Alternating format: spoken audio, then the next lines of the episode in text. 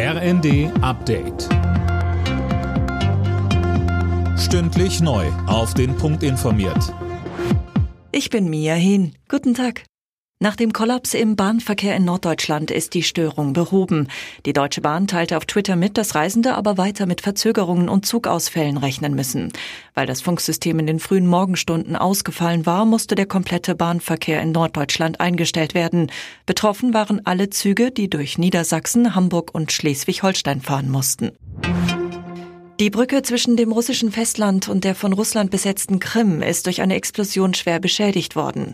Russische Behörden gehen davon aus, dass eine Autobombe explodiert ist. Tim Britztrup. Auf Videos sind brennende Tankwaggons eines Güterzugs zu sehen, außerdem schwere Schäden an dem Bauwerk. Für Russlands Präsident Putin und seine Invasionsarmee ist das ein weiterer schwerer Rückschlag.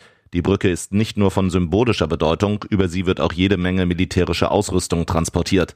Die Ukraine hatte deswegen schon länger darüber nachgedacht, die Brücke zu zerstören. Putin hatte für den Fall mit Angriffen auf die ukrainische Hauptstadt Kiew gedroht.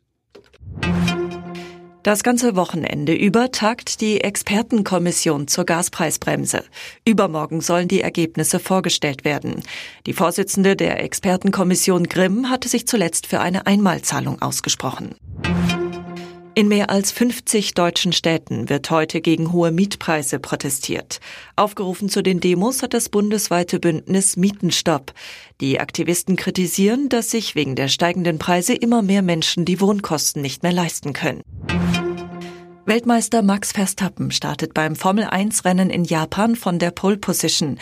Der Red Bull-Pilot setzte sich im Qualifying gegen die Ferrari-Piloten Charles Leclerc und Carlos Sainz durch. Mit einem Sieg morgen kann er sich vorzeitig den WM-Titel sichern. Alle Nachrichten auf rnd.de